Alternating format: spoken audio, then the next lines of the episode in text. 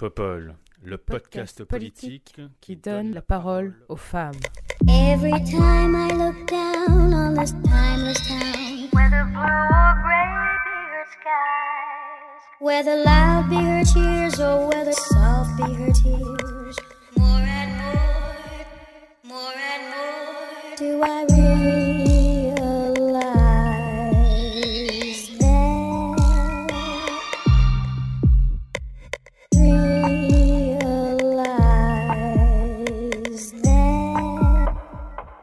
Bonjour, bonjour, bienvenue sur ce nouvel épisode de Popol. C'est le deuxième épisode de la troisième saison et pour ce deuxième épisode de la troisième saison, j'ai le grand plaisir de recevoir aujourd'hui Camille Hervaux. Bonjour Camille, Bonjour, comment vas-tu? très bien et toi? Ça va, merci. Est-ce que tu voudrais bien nous parler de toi, s'il te plaît? Avec plaisir. Alors, je m'appelle Camille Hervaux, je viens de terminer mon master de sciences politiques, ONG et coopération internationale. Et euh, dans le cadre de la fin de mes études, j'ai fait mon stage à la Fédération nationale des centres d'information sur les droits des femmes et des familles, une grande association qui accompagne à peu près 400 000 femmes par an sur tout le territoire français, métropole et outre-mer. Et euh, là, je suis actuellement en poste euh, là-bas encore. Merci beaucoup, c'est cool de t'avoir avec nous. J'ai aussi le plaisir de recevoir Farah Zawi. Bonjour Farah, Bonjour, comment vas-tu? très bien et toi? Ça va, merci. Est-ce que tu pourrais nous parler de toi, s'il te plaît? Oui, alors euh, moi j'ai 27 ans, je suis euh, juriste de formation. J'ai été pendant trois ans euh, juriste puis directrice juridique de l'association Anticorps qui lutte contre la corruption et pour l'éthique en politique. Et je viens de créer un cabinet de conseil, de formation et de stratégie dans le domaine de la prévention de la corruption et de la lutte pour la probité qui s'appelle Probitas. Super, merci beaucoup d'être avec nous aujourd'hui. Et enfin, nous recevons aussi Marie-Lie Breuil. Bonjour Marie-Lie, Bonjour, ça va? ça va super. Et toi? Très bien, merci. Est-ce que tu pourrais aussi euh, faire l'exercice de te présenter, s'il te plaît? Oui, alors moi je m'appelle Marie Libreuil, j'ai 24 ans, tout juste diplômée d'un master de sciences politiques et je suis actuellement euh, chargée de communication et relations presse au Haut Conseil à l'égalité entre les femmes et les hommes, qui est une instance nationale indépendante chargée de d'évaluer les politiques publiques en matière d'égalité entre les femmes et les hommes. Et par ailleurs, je suis militante féministe, j'ai notamment été euh, pendant un long moment à Nous Toutes. Super. Eh bien, merci à toutes les trois d'avoir accepté cette invitation. Aujourd'hui, on va parler de deux thèmes. On va parler de la COP27 et du retour potentiel de Katnins à l'Assemblée nationale. Les bruits de couloir semblent se préciser au sujet du député France Insoumise du Nord, Adrien Quatennens. Il semblerait qu'il soit sur le point de revenir à l'Assemblée nationale. Le cadre de la France Insoumise s'était mis en retrait de ses fonctions à la mi-septembre après avoir admis qu'il avait été l'auteur de violences à l'égard de son épouse, Céline Quatennens, qui avait aussi déposé une main courante et une plainte contre lui. Les membres du parti de Jean-Luc Mélenchon ont qu'ils discutaient actuellement du retour de leurs collègues dans l'hémicycle. Ce retour potentiel est loin de faire l'unanimité, que ce soit au sein de la NUP, ainsi qu'au sein des milieux féministes. Le député insoumis fait toujours l'objet d'une enquête après la plainte déposée par Céline Quatennens. Certaines et certains considèrent qu'il ne devrait pas remettre les pieds à l'Assemblée nationale, quand d'autres s'interrogent sur les modalités de son retour. Pour l'heure, il semblerait que le député insoumis pourrait faire son comeback après avoir suivi un stage de sensibilisation sur les violences. Une solution qui est loin de satisfaire de nombreuses militantes et élus féministes qui considèrent que le parti ne lui aurait pas donné d'investiture pour les élections si les, faits avaient été connus en amont. Qu'en pensez-vous? Est-ce que Adria Quatennens peut revenir à l'Assemblée dans ces circonstances? Et est-ce que les désaccords sur son sort sont de nature à mettre à mal la NUPES ou la NUP, peu importe? Marie-Lie, t'en penses quoi? Alors, que dire? Euh, alors, c'est vrai que ce retour d'Adrien Quatennens, c'est pour moi une honte. Et euh, je suis hyper indignée par euh, la réaction de la NUP et plus particulièrement euh, de la LFI face, euh, face à la gestion de, de, cette affaire. Puisque, on le sait, euh, la NUP a voulu être euh, le, le groupe politique le plus exemplaire en matière de violences sexuelles euh, pendant la campagne présidentielle, puis pendant la campagne législative. Et en fait, euh, ce qu'on voit, c'est que euh, avec l'affaire d'Adrien Quatennens, que ce soit Quatennens ou Coquerel et tous les autres, euh, on a une gestion catastrophique de, des violences sexuelles en interne. Et, et en fait, ça crée un modèle complètement à, l'encontre de ce que la société devrait montrer. Notamment dans les plus hautes instances de, de, la République. Et, effectivement, si Katnins retourne à l'Assemblée nationale, je pense qu'il faudra se mobiliser fortement pour, pour faire comprendre que c'est tout à fait une honte. Et cette histoire de stage qu'ils ont, que d'ailleurs, je crois que c'est Mathilde Panot qui en a parlé. Est-ce que c'est, c'est, enfin, en fait, ça pose la vraie question de savoir que faire des hommes violents, en fait, de manière générale, dans la société. Et effectivement, je pense que tu as raison dans le sens où ça donne un, message excessif, totalement catastrophique, absolument inaudible. mais cette histoire de stage de sensibilisation, ça te semble être une solution? Non, non, non, ça répond pas du tout à l'ampleur du problème, puisque bon, là, on, est face à un homme violent et on lui donne un stage de sensibilisation, et c'est bon, deux semaines après, tu pourras retourner en tant que député euh, représenter, enfin, représenter la nation. Non, c'est un, un, vrai problème. Je suis tout à fait d'accord avec toi, ça pose la question des hommes violents dans notre société. Qu'est-ce qu'on en fait, puisque lorsqu'on dit que 220 000 femmes sont victimes de violences conjugales chaque année, en fait, ce qu'on oublie de dire, c'est qu'il y a 220 000 hommes euh, auteurs de violences et ça, on est face à une société qui n'est pas du tout adaptée à la prise en charge de ces auteurs de violences. Euh, déjà que la prise en charge des victimes est totalement catastrophique. Alors la prise en charge des hommes auteurs de violences, c'est encore pire. Et en fait, on se rend compte que cette, cette affaire d'Adrien Quatennens, c'est, pour moi, je pense, totalement en fait exemplaire dans le mauvais sens de ce qui se passe euh, au niveau national, puisque ça fait longtemps que la sphère politique est bousculée par des affaires de violences sexistes et sexuelles.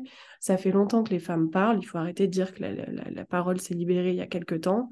Et en fait, le problème n'est toujours pas pris à bras le, à bras le corps. Quoi. Moi, j'ai été collaboratrice parlementaire. Je suis arrivée à l'Assemblée. la première chose qu'on m'a dit quand je suis arrivée, mon premier jour, on m'a dit ne monte pas toute seule dans l'ascenseur ce sont des choses qui sont connues et reconnues, et en fait, ça n'est toujours pas réglé. Donc non, un stage de sensibilisation ne, servira pas à régler le problème, je pense.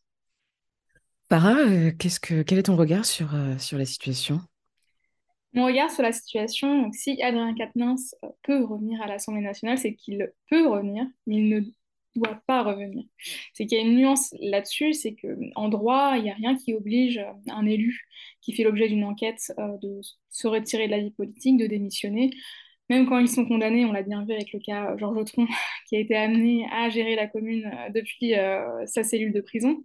Euh, ce qui pose hein, une importante question sur la compatibilité des condamnations et la fonction publique, c'est que s'il doit se retirer, c'est qu'il y a une question d'éthique. Là, c'est même pas une question juridique, parce qu'on a tendance à se cacher derrière le droit.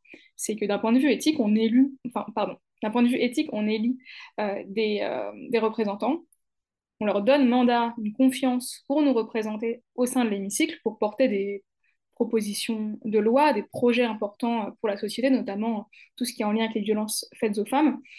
Comment on peut continuer à avoir confiance en quelqu'un qui a prouvé et a reconnu être l'auteur de délit, donc ne pas respecter la loi, et qui par ailleurs va devoir, euh, en tant que responsable de groupe, défendre ce type de, propositions euh, de loi et de projets.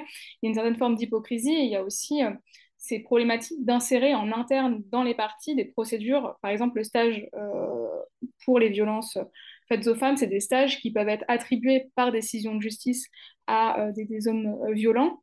Hum, la question de, savoir si ces partis politiques non plus ne, se permettent pas d'être en dehors des circuits juridiques.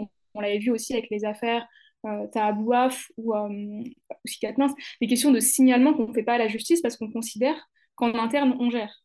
Mais déjà, il y a un manque de transparence parce que ce sont des affaires qui ne sont pas révélées par les partis eux-mêmes, mais par la presse.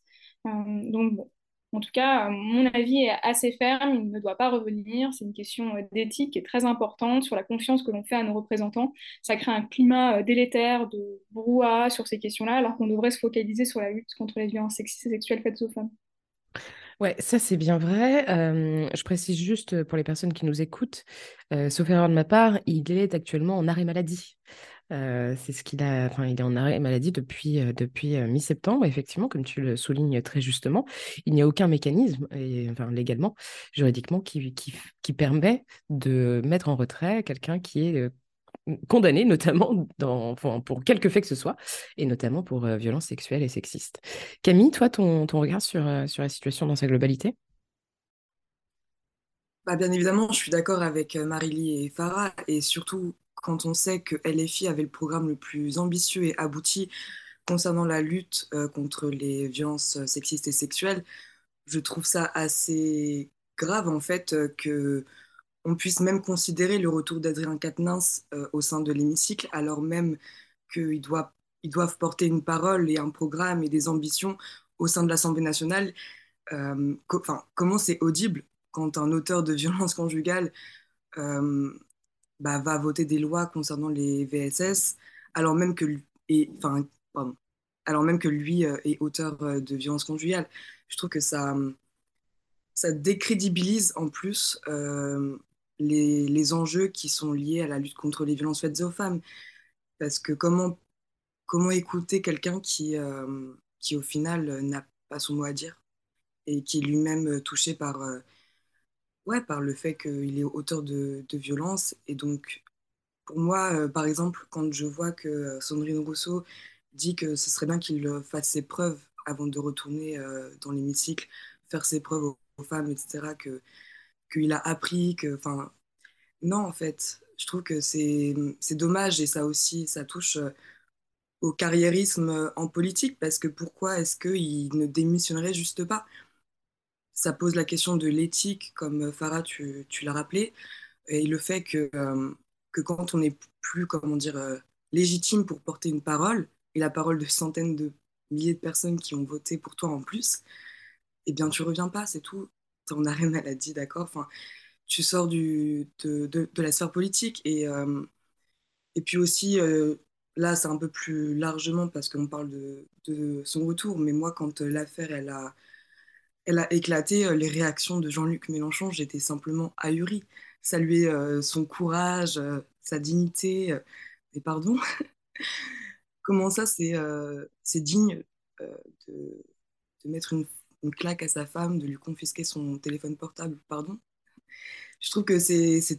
Ouais, ça rend. Euh, c'est de l'hypocrisie et c'est toujours la même tambouille politique au final de, euh, ouais, de carrière et que euh, c'est le petit poulain de Jean-Luc Mélenchon, donc bien, bien, bien, évidemment qu'il faut qu'il revienne. Sauf que non. Ouais, c'est clair. Et tu fais bien de, de mettre le, doigt là-dessus aussi. C'est la question de, de, de la confiance euh, envers nos responsables politiques aussi qui est, euh, qui est là euh, mise en cause. On sait quand même qu'il y a déjà une défiance assez importante de la part de la population de manière générale par rapport à la fonction politique, que ce soit exécutive ou législative. En l'occurrence, ça met encore plus à mal ce lien entre, entre le peuple et, et les élus. Donc effectivement, mais qu'est-ce qu'on fait du coup d'Adrien Quatennens? Non, mais c'est une vraie question, quoi. Parce qu'en plus, si je me trompe pas, euh, il n'a pas vraiment euh, d'autres euh, cordes à son arc si ce n'est la politique.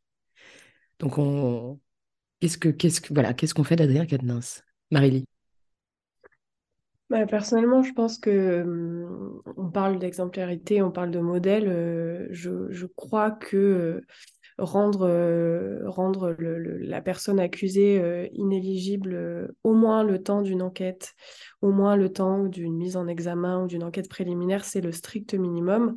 Et par ailleurs, comme on sait aussi que le système politico-judiciaire n'est absolument pas adapté au traitement des violences sexuelles, c'est pas parce qu'une plainte est classée sans suite que l'auteur n'est pas, euh, pas auteur des faits.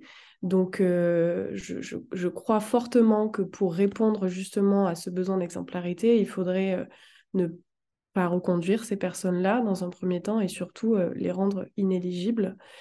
Et, et, surtout, je voudrais dire que y a, y a c'est pas quelque chose qui est impossible. C'est-à-dire que les, les féministes, depuis longtemps, donne les solutions pour lutter contre les violences, euh, que ce soit en politique ou dans la société de manière globale.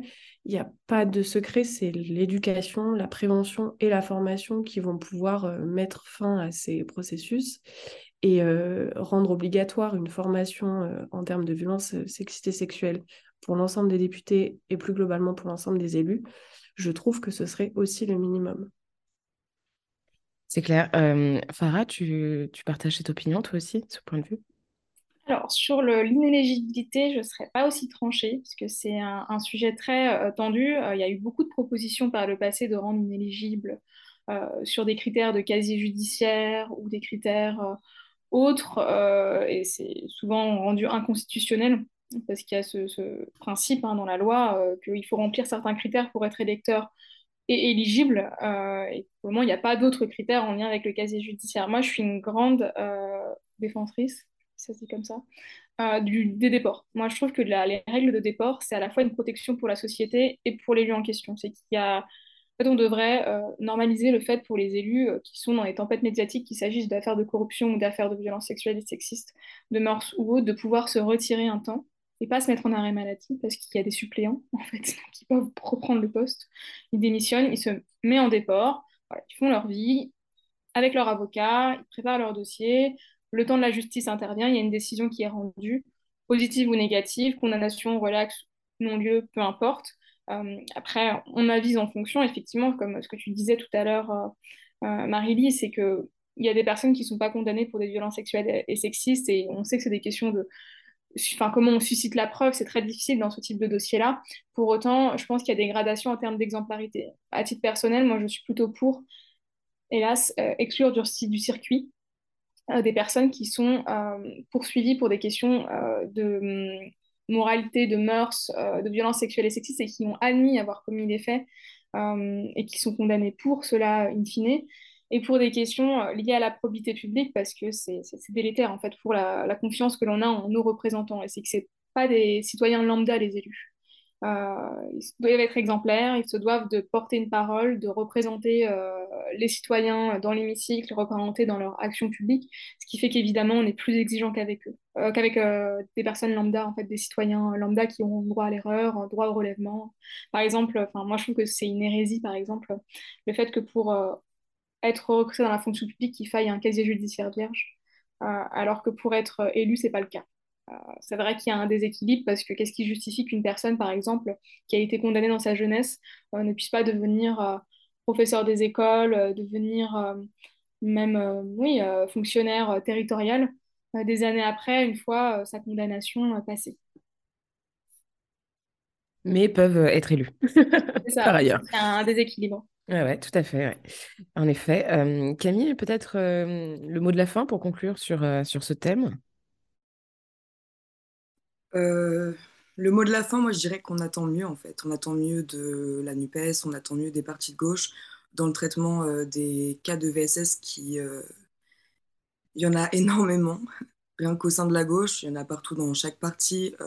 on en sait un peu moins à droite parce qu'il y a moins de structures qui font que les victimes...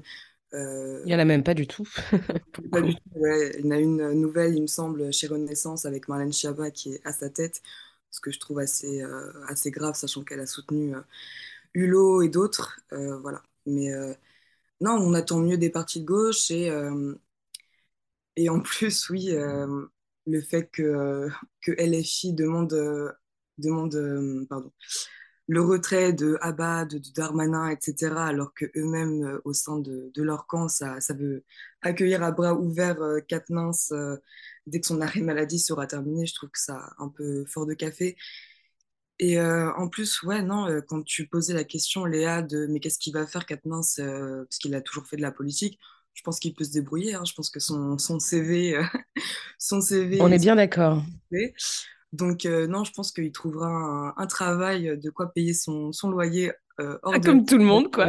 comme tout le monde. C'est clair et que en fait je trouve qu'il devrait se retirer lui-même et que le fait qu'il ne le fasse pas je trouve ça grave parce que euh, en faisant quelques petites recherches hier j'ai vu je ne sais combien d'émissions euh, où il intervenait parfois pendant une heure sur les euh, violences conjugales sur les VSS en, général et donc je suis là quand je vois ça je je trouve qu'en fait c'est ouais c'est tellement craché à la à la figure des, des femmes qui sont victimes de VSS je trouve ça impardonnable en fait. bah ouais, et puis ça donne le sentiment qu'ils enfin, instrumentalisent une cause en fait. Exactement, exactement. Et je trouve que je pense que c'est le cas d'ailleurs, parce que voilà, faut. Euh, non, je trouve ça assez désespérant et en plus quand on voit le nombre de cas qu'il y a euh, à LFI euh, de potentiels élus ou d'élus qui, qui ont connu des, des VSS quand on parle d'exemplarité, je trouve que sur cette problématique-là, LFI et la NUPES en général devraient faire beaucoup mieux. Surtout quand on sait le nombre de militantes sur le terrain pour ces partis de la NUPES, qui elles-mêmes ne testent plus les VSS dont elles ont été victimes. Donc il y a un énorme problème, j'ai l'impression qu'il y a un éléphant dans la pièce et qu'en plus le retour de Katnins, euh, comme le disent certains députés, certaines députées euh, au sein de, de la NUPES, ça va encore une fois faire une esclandre médiatique à juste titre et que ça va taire euh, certains, certains autres sujets qui sont aussi importants parce qu'on ne va pas se concentrer sur la réforme des retraites, on va se concentrer sur Katnins avec les groupes d'opposition qui vont faire tout leur tintamarre sur à, quel point c'est une hérésie qui revienne et à juste titre, mais il faut voir aussi dans ses rangs quand on a, quand on a Darmanin, etc., euh, au sein de, de son gouvernement, je pense que ce serait mieux de se taire. Voilà, pour le mot de la fin. C'est clair, en, effet. Merci beaucoup, merci à toutes les trois euh, d'avoir partagé vos, réflexions sur, euh, sur cette affaire. Effectivement, bon, bah, je crois que le message est clair et qu'on est plutôt d'accord. Katnin reste sous tes. Et puis, effectivement, laisse ta place à ta suppléante ou suppléant, je ne sais pas qui devrait être remplacé, mais on sera ravis de, de voir une nouvelle tête à l'Assemblée. mais ça pose aussi, juste pour, pour, revenir aussi là-dessus, ça pose aussi la question, et ça on l'a vite fait aborder, mais c'est important aussi, de, du carriérisme en, en politique, quoi. Enfin, ce n'est pas un métier, ce n'est pas un métier, les gens. Voilà. c'est et ça c'est et lui pour le coup c'est un métier pour lui, c'est un métier comme Mélenchon. Enfin, je rappelle quand même que Mélenchon, on peut être là, hein, euh, lui chanter des louanges si on veut. Euh, moi c'est pas du tout mon cas, mais il faut quand même rappeler quoi qu'il en soit que ce mec a quand même vécu sur le dos du contribuable et continue à vivre sur le dos du contribuable, pépouse depuis quand même euh, des décennies quoi. Enfin, il a fait une carrière politique et que ça. Donc, euh, c'est juste ahurissant. Ce n'est pas possible. Vous ne pouvez pas faire de la politique une carrière. Voilà. J'espère que le message est passé et qu'il est clair. Passons à d'autres choses très réjouissantes. La COP27, youpi. La COP27, organisée cette année à Sharm el-Sheikh en Égypte devait se terminer vendredi 18 novembre, mais faute de négociations concluantes, elle a été prolongée. Je précise qu'à l'heure où nous enregistrons cet épisode, aucun accord n'a été trouvé. COP, c'est l'acronyme de la traduction anglaise de Conférence des parties. Elle regroupe chaque année depuis 1992 des États, des ONG, des syndicats, des collectivités territoriales, mais aussi des entreprises et leurs lobbyistes. Depuis le 6 novembre, plus de 33 000 participantes et participants se sont réunis pour, entre autres, réfléchir à la mise en place d'un mécanisme de compensation afin d'aider les pays les plus vulnérables à faire face aux conséquences du réchauffement climatique qui, pour certains, les impactent déjà très violemment. Et c'est notamment sur cette question que les États ont du mal à se mettre d'accord. Les pays de l'Union européenne ont accepté le principe d'un fonds de réponse aux pertes et dommages assorti de conditions qui soient par exemple réservées aux plus vulnérables et, et une base de contributeurs élargie afin notamment d'y inclure la Chine. Mais les États semblaient aussi avoir du mal à se mettre d'accord sur la définition d'objectifs en matière de réduction des émissions de gaz à effet de serre visant à limiter le réchauffement climatique. Dans le brouillon qui a été publié vendredi 18 novembre, l'objectif de limiter le changement climatique à 1,5 degrés est réaffirmé, mais le texte ne mentionne pas la réduction des énergies fossiles dans leur ensemble. Face à ces discussions lentes et infructueuses, les spécialistes du climat sont inquiets et inquiets. Qu'en pensez-vous? Est-ce que cette instance de concertation est en mesure de répondre aux enjeux climatiques et surtout que faire pour pousser les dirigeantes et dirigeants à agir? Camille, qu'en penses-tu? Je vais être très honnête, pour moi c'est un sujet, la question environnementale très complexe que je ne maîtrise pas forcément mais euh, sur la question de est-ce que euh, ce type d'instance ou de pour parler euh, la COP 27 là effectivement est-ce que c'est ça va mener à des un, changement qui va faire qu'on va prendre enfin la question environnementale et du dérèglement climatique à cœur et enfin, établir des politiques publiques qui sont à la hauteur des, des enjeux? Non, je ne pense pas. Pour moi, pour moi, c'est une petite réunion pour pour faire semblant. C'est de la communication avant tout. Euh, quand on voit que, euh, que les accords de Paris, avec l'objectif de ne pas dépasser le, pardon, le degré et demi euh, de réchauffement climatique, pardon, aboutissent à pas grand-chose parce qu'on est en 2022, les accords de Paris c'était quand même il y a un petit bout de temps, et quand on voit que les COP s'enchaînent et que, et que la situation se dégrade, et qu'il n'y a rien qui est fait, et quand je vois aussi qu'il y a plus de 600 lobbies sur les 3000 personnes à la COP27, je me dis, bon, euh, Total, Engie et compagnie pour la France euh, sont bien représentés à la COP27. Pardon, j'ai un petit souci de voix. Euh, non, je suis assez pessimiste, je vais, je vais je vais pas vous mentir. En fait, je sais pas, mais je sais même plus quoi attendre de la part de ces instances, tellement pour moi, il n'y a rien qui en découle de concret derrière, si ce n'est oui, on va parler, on va investir un petit peu dans les énergies renouvelables, oui, on va dédommager en perte et dommages les, les pays les plus touchés par, le par le dérèglement climatique. Pardon. au final, quand on voit que Total en Ouganda investit dans des, dans des, pardon, dans des infrastructures pétrolières, il me semble, et que et qu'il y a plus de lobbyistes au sein de la COP27 que de représentants des États touchés, enfin les plus touchés par le dérèglement climatique je sais pas. Honnêtement, euh, je suis assez désespérée par la situation. Ouais, c'est assez, euh, et c'est effectivement désespérant. Euh, en plus, on est quand même dans une situation énergétique. It's that time of the year. Your vacation is coming up. You can already hear the beach waves, feel the warm breeze, relax and think about work. You really, really want it all to work out while you're away. Monday.com gives you and the team that peace of mind. When all work is on one platform and everyone's in sync, things just flow wherever you are. Tap the banner to go to Monday.com.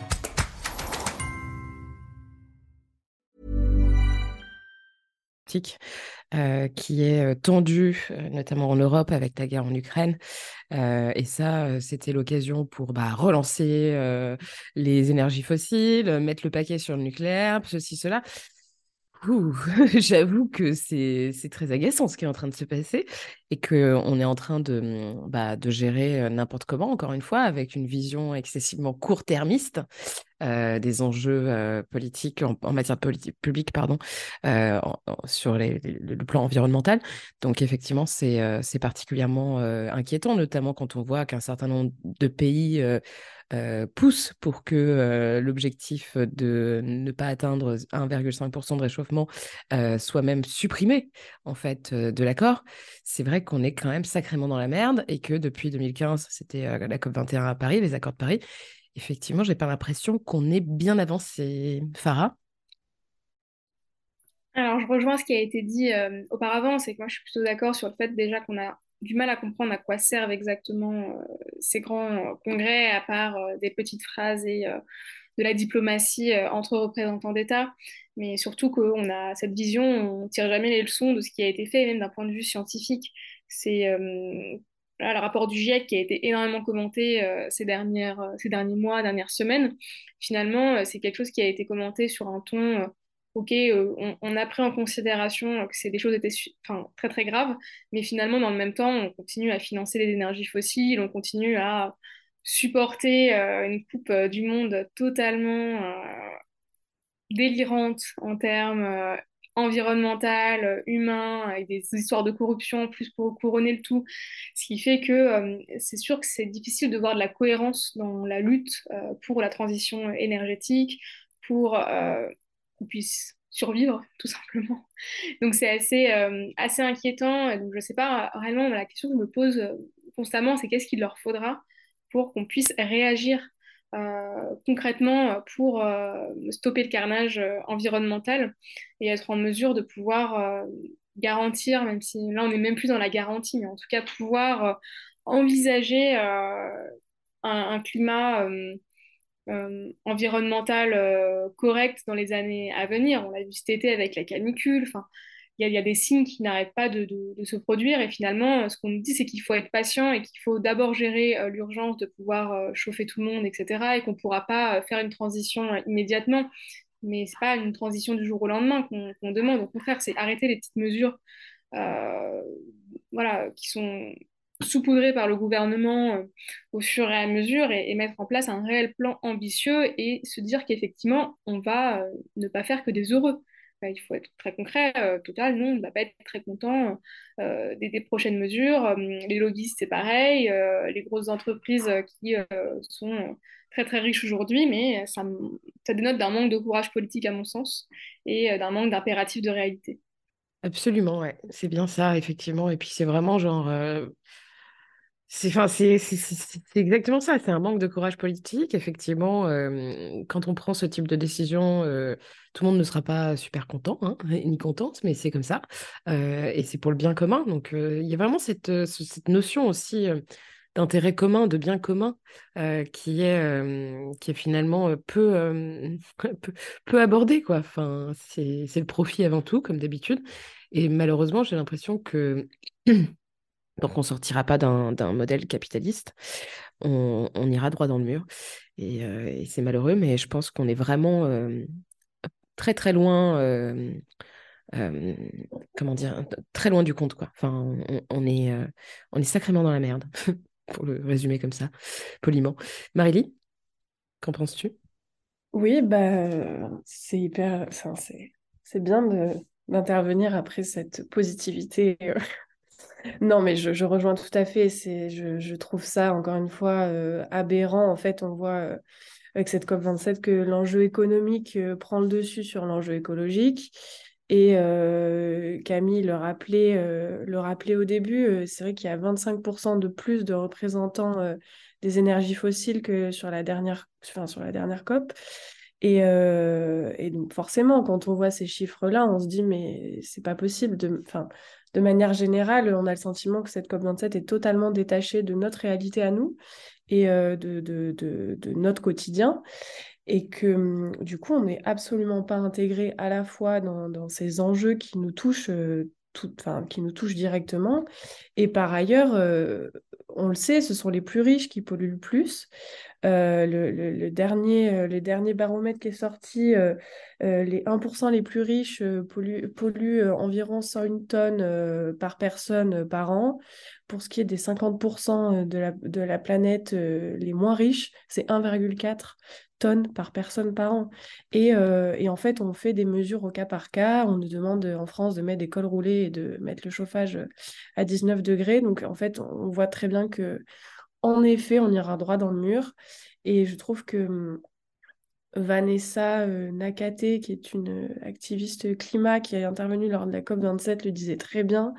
Euh, si, les, dirigeants et dirigeantes ne prennent pas en compte le problème dès maintenant, on court droit à la catastrophe. Et ça, c'est pas nouveau. Donc, c'est plus que pessimiste pour ma part. Et plus, plus spécifiquement sur euh, le fonds de compensation qui est, euh, qui est envisagé. Euh, bon, on le rappelle, hein, à l'heure où on est en train d'enregistrer de, cet épisode, on n'a pas encore le résultat de l'accord et on ne sait même pas s'il va y avoir un accord. Mais sur le principe, sur principe, qu'est-ce que vous pensez de, de, ce, de ce fonds de compensation, Camille? Bah, je trouve que c'est la moindre des choses quand on voit que c'est encore une fois les, les pays qui polluent le moins qui sont les plus touchés par le dérèglement climatique. Euh, et surtout quand on prend quand on prend en compte en fait à une échelle plus globale au niveau des politiques que euh, les euh, personnes étrangères qui viennent en France, notamment pour des causes de dérèglement climatique, toutes les personnes qui migrent sont, sont laissées aux portes de l'Europe en train de mourir. On l'a encore vu.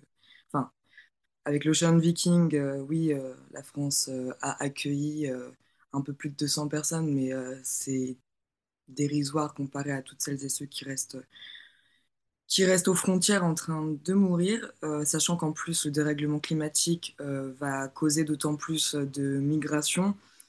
Donc le fonds de compensation, très bien, sauf qu'en fait quand on voit que quand on voit tout le discours euh, de oui, mais c'est la Chine qui pollue plus, etc., il faut aussi revenir sur le fait que bah, c'est un pays émergent, en fait. Nous, euh, la France, l'Angleterre, etc., avec la révolution euh, industrielle, on a bien profité du charbon, on a bien profité de, du fait qu'on a pu... On continue, par ailleurs.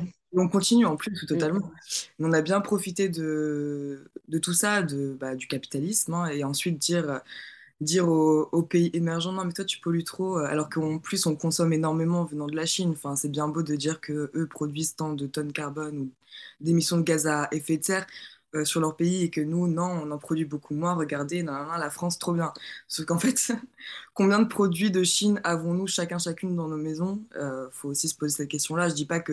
Il y a aussi la question de la responsabilité euh, individuelle que les États essayent énormément tu l'as rappelé d'ailleurs, Marily, avec l'école roulée. Euh, punaise, est-ce qu'on en parle deux secondes de ces cols roulés Au secours Mais non, enfin, euh, faut arrêter de penser que euh, c'est euh, c'est ta faute, le dérèglement climatique, parce que tu as laissé ton, ta télé en veille ou je sais pas quoi.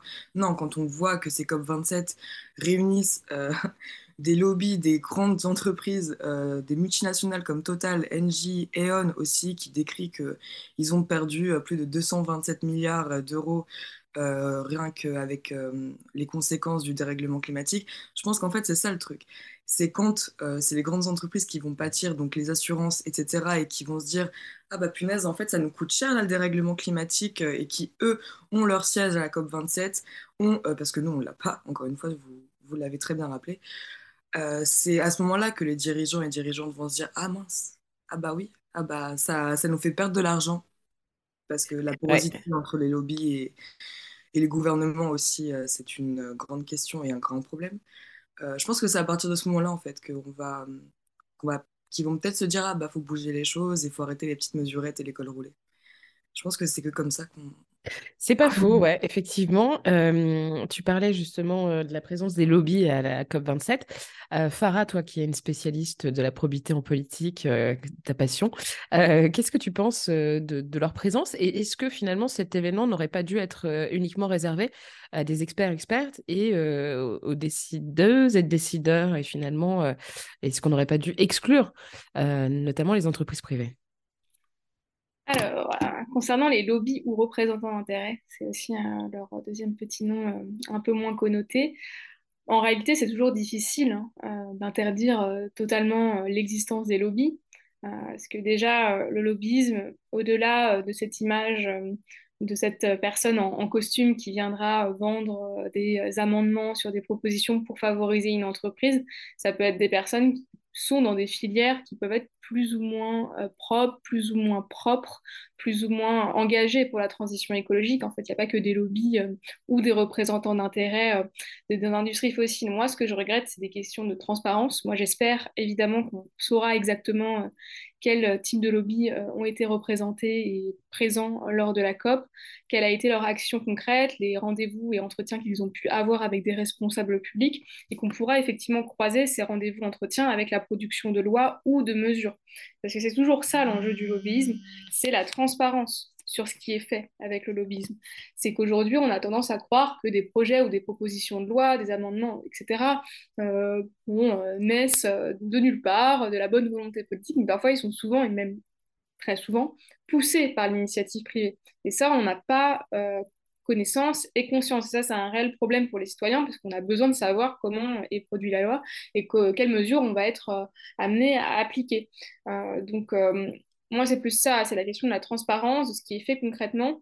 Et justement, c'est l'équilibre entre lobby, association et société civile. C'est que si on accepte les lobbies, il faut qu'il y ait des associations environnementales, la société civile qui puisse être présente également, parce que ce type de, de, de convention d'événements, à mon sens, c'est pour représenter euh, toute la, citoyenneté et toute une, frange euh, de la population euh, et qu'on ne peut pas choisir de prendre des politiques, des responsables publics et des lobbies, ne pas intégrer des personnes qui seraient dissidentes et qui n'auraient un voix au chapitre pour appuyer sur certains points par rapport à des données environnementales, scientifiques. Et aussi, une autre catégorie, je trouve qu'on n'est pas assez en avant, c'est les scientifiques. Donc, c'est le travail de faire des, des rapports très techniques sur ces questions-là et qu'on entend qu'on entend pardon, finalement assez peu.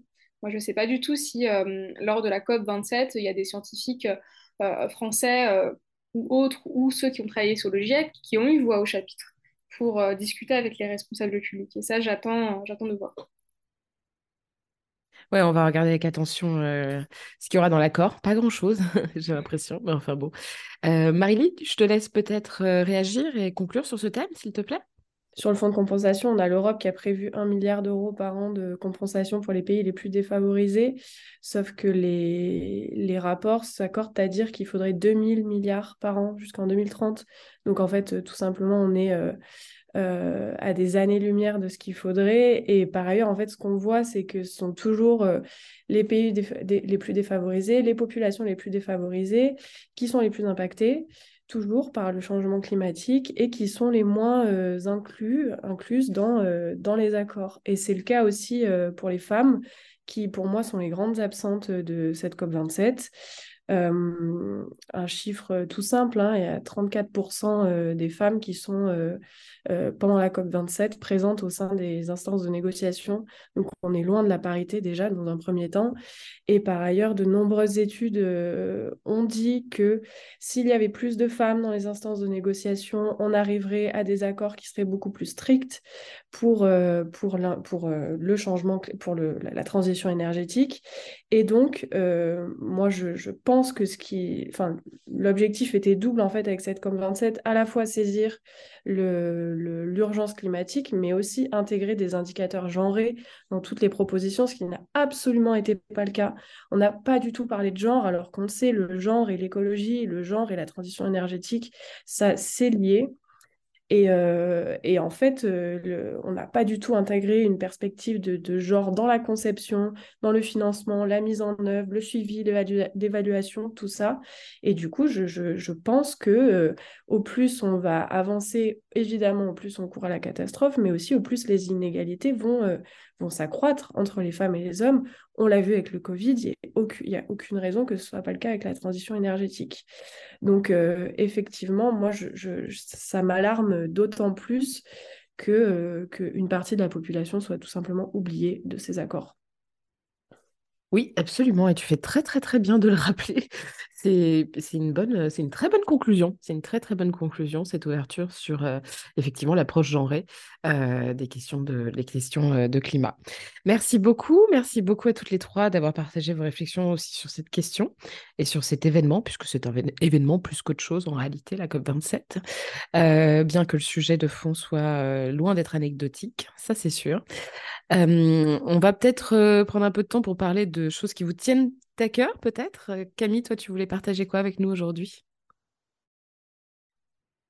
Alors moi, ce serait plutôt une petite recommandation avec, avec les températures qui se refroidissent, tout ça. Je me dis, j'allais recommander une série. Donc je, vais, je vous recommande vivement de regarder la série Vida, trois saisons, qui est disponible, je ne sais plus où, mais Vida, du coup, V-I-D-A, et qui, qui parle notamment euh, de la communauté queer euh, dans, un, dans une petite ville euh, des États-Unis à Los Angeles. Et ça représente des personnes queer qui sont d'origine mexicaine. Donc ça, ça permet, enfin c'est une des séries les mieux faites, je pense, sur, sur les questions queer, qui vient de sortir parce que ça prend en compte énormément de, énormément de, comment dire, euh, de différentes euh, oppressions et de manière aussi d'exprimer euh, son genre et sa, sexualité, pardon, parce qu'on parlait de, genre. Donc voilà, une représentation queer diversifiée comme on les aime. Donc je vous recommande vivement de regarder Vida. Trop cool, merci beaucoup. On va, c'est une bonne idée. C'est bien les recos, les recos séries. J'en avais pas eu depuis longtemps en plus, donc je merci. Marily, de quoi voulais-tu nous parler, toi? Moi, je voulais, alors à l'heure où on enregistre, on est le 19 novembre. Et euh, je voulais rappeler qu'aujourd'hui a lieu euh, la manifestation nationale contre les violences sexistes et sexuelles, euh, co-organisée par de nombreux collectifs et associations féministes. Et, et en fait, je voulais faire un mini retour sur l'année 2022, sur ce qui s'est passé en termes de, de lutte contre les violences faites aux femmes. Et euh, je trouve, de mon point de vue, qu'il euh, y a eu une, invisibilisation de la question des violences sexuelles euh, et sexistes dans les médias, qu'on a beaucoup moins parlé de féminicide, au profit évidemment de la politique et, de, et de, des élections. Et du coup, je voulais rappeler qu'il était important de manifester, qu'il était important de descendre dans la rue, qu'il était important de, toujours bah, aller manifester pour garantir nos droits On l'a vu avec l'IVG, ce sont des droits qui ne sont absolument pas sacralisés et qui ne sont pas du tout garantis. Et, et c'est vrai qu'on est en 2022 et qu'on a toujours une hausse de 33% des violences sexuelles en France, qu'on a toujours 94 000 femmes qui sont victimes de viols par an. 220 000 femmes victimes de violences conjugales et les chiffres s'accumulent. Et en fait, euh, euh, je crois que euh, nous, la société civile, on sera les seuls, le, seul levier possible pour changer les choses et établir un rapport de force avec les politiques publiques. Voilà. Merci beaucoup, Marily. Effectivement, c'est très bien de le rappeler. Bon, bah, du coup, lorsque le podcast sera publié, la manif sera passée, mais euh, j'espère que vous, serez, vous y serez allés. Euh, Farah, que voulais-tu euh, que partager avec nous? Alors, moi, j'ai une, une recommandation série. du coup, ça en fera deux pour, pour cet épisode. C'est que j'ai découvert une série qui vient pas sortir voilà, récemment. c'est Borgen. J'étais vraiment passée à côté. C'est une série danoise euh, où on suit le parcours d'une femme politique euh, qui devient première ministre et de tout son quotidien, que ce soit son quotidien de femme, de mère. Mais pourquoi je voulais la recommander, c'est que moi, évidemment, j'ai un regard très critique sur les questions de probité. Euh, dans les séries, généralement, c'est traité très sous l'angle sensationnaliste de la corruption, euh, de la grosse valise de billets, alors que c'est pas du tout ça. Euh, en réalité, les questions de probité, c'est beaucoup plus subtil. Dans Baron Noir, j'avais eu quelques bons exemples qui m'avaient rappelé un peu le boulot à l'époque. Mais sinon, dans Borgen, ce qui est intéressant, c'est que l'éthique, ça rigole pas. c'est que on a la démission qu'on trouverait en France très facile, mais qui en réalité est normale. donc, dès que des personnes sont mises en cause sur leur comportement, leur probité, euh, elles sont invitées à démissionner euh, par euh, la Première ministre. Il y a notamment le cas d'une personne qui a menti sur ses diplômes qui se retrouve à démissionner, ou sinon le mari de la Première ministre qui avait des titres dans une société qui est amenée à vendre ces titres avant que la ministre puisse négocier un accord commercial. Et ça, c'est lunaire, futuriste pour la France. Je pense qu'elle n'est pas prête. Et il y a une dernière série qui est sortie, enfin une dernière saison qui est sorti cette année, dix ans après euh, la fin de la dernière saison, qui mêle enjeux environnementaux et corruption, euh, car là, finalement, on voit ce que ça donne la professionnalisation de la politique. Donc, quand on est dans la politique depuis longtemps et qu'on est amené parfois à avoir euh, voilà, certaines faiblesses liées au prestige de la fonction et au goût du pouvoir, lié à une question en lien avec le Groenland et sur les énergies euh, fossiles à soutenir ou non. Donc, euh, je vous recommande vivement euh, Borgen, c'est disponible sur Netflix et ça fait beaucoup réfléchir et ça fait aussi plaisir de voir autant de femmes impliquées dans la politique, même s'il ne s'agit que d'une série. Ouais, c'est vrai, je peux que abonder dans ton sens. J'ai adoré cette série, absolument géniale. Et, effectivement, les questions de probité sont bien traitées. la, question aussi de, quand on est une femme, comment on jongle aussi avec sa vie perso, etc. Enfin, c'est vraiment bien parce qu'en plus, bah, dans la troisième saison, typiquement, on voit donc le personnage principal qui est, qui est la première ministre et ensuite devient ministre des Affaires étrangères de mémoire, enfin bon, bref, qui notamment passe par sa, sa, ménopause et comment elle gère ça. Enfin, il y a plein de choses. C'est vraiment super, super, super bien fait. Et un autre élément que j'aimais bien aussi dans cette série, c'est qu'on voit comment fonctionne le parlementarisme comment fonctionne une démocratie parlementaire. Et euh, franchement, ça ne nous ferait pas de mal en France, je pense, de, s'en inspirer. Et euh, on est toujours dans la recherche du compromis, de la coalition. Euh, les, voilà, alors que nous, on est en train de se taper sur la gueule tout le temps, rien n'avance. Mais voilà, tant qu'on crie plus fort que l'autre, c'est cool. donc, ouais, je pense qu'on aurait beaucoup, beaucoup de choses à, à, aller chercher de ce côté-là et dont on pourrait s'inspirer pour, pour faire, exercer le pouvoir différemment. Merci beaucoup, merci beaucoup à toutes les trois d'avoir euh, partagé ce moment avec nous. Euh, je, rappelle que euh, Popol est disponible sur toutes les plateformes de streaming, que Popol se décline désormais aussi en newsletter bimensuel publié tous les deux mardis et que vous pouvez bien entendu nous retrouver aussi sur Twitch maintenant. C'est fou, c'est nouveau et voilà. Donc merci pour tout, je vous embrasse et je vous dis à très vite.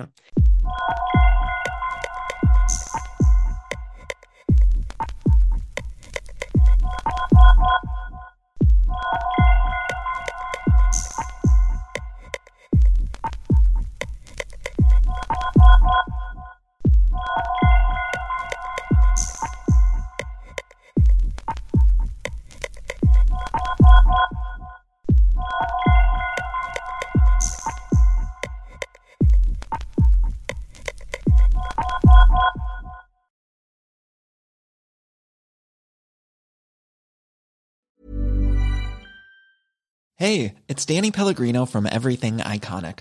Ready to upgrade your style game without blowing your budget? Check out Quince. They've got all the good stuff shirts and polos, activewear, and fine leather goods, all at 50 to 80% less than other high end brands. And the best part? They're all about safe, ethical, and responsible manufacturing. Get that luxury vibe without the luxury price tag. Hit up quince.com slash upgrade for free shipping and 365 day returns on your next order. That's quince.com slash upgrade.